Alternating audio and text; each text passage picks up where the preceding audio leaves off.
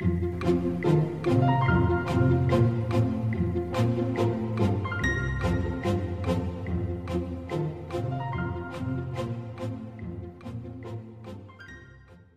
本最受尊崇的女禅师，集结八十年的智慧精髓，青山俊董在他的著作《今天的转念决定明天的幸福》中提到，我们之所以觉得生气、烦恼、忧虑，不是为了所发生的事情痛苦，而是被自己对事情的看法所苦。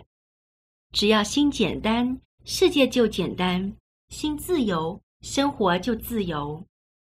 转个念头，人生就会不一样。此路不通，就换条路走。你是否只看前方，固执地认为只有这条路可以走呢？由过去至今所做的选择累积起来，就是现在的你。即使是在下坡，也会有好风景。在人生的旅途上，有层出不穷的状况。不要讨厌下坡，去欣赏。只有下坡才能体会的事吧。青山俊董举例，在一个夏日的午后，有十几个小学生来寺里写生。他们走到本堂的屋檐下，仰着头，七嘴八舌地议论着。我问他们：“小朋友，你们要画什么呀？”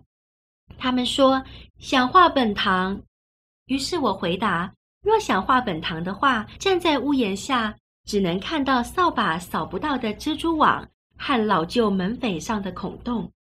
你们不妨走到前面的山路上去。虽然本堂又旧又破，但从那儿看的话，可以看到它周边围绕着垂柳、樱树和银杏等树林，还能向三千公尺高的阿尔卑斯连峰借景，会成为一幅很美的图画哦。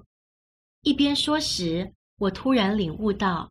人生也是同理啊，无论是亲子、夫妻、婆媳，人与人之间太接近的话，千疮百孔，只能看到缺点，彼此挑剔对方的缺点，每天过着烦躁的生活。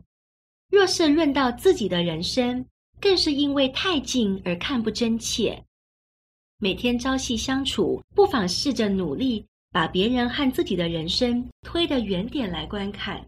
若能看到整体的样貌，自然而然便能找到解决的方法了。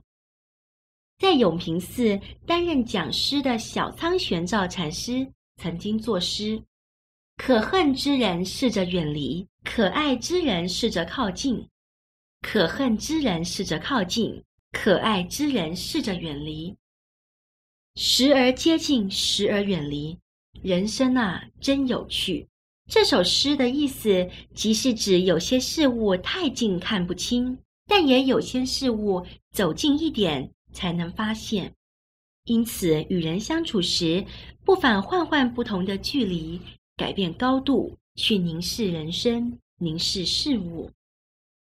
曾有位朋友去登富士山，回来之后有感而发地说：“富士山需从远处眺望。”你不妨自己亲身爬上去看看，到处是粗犷的山野，或是阻挡去路的岩块和深谷，重重的遮掩下，富士山美丽的身影早已不知去向。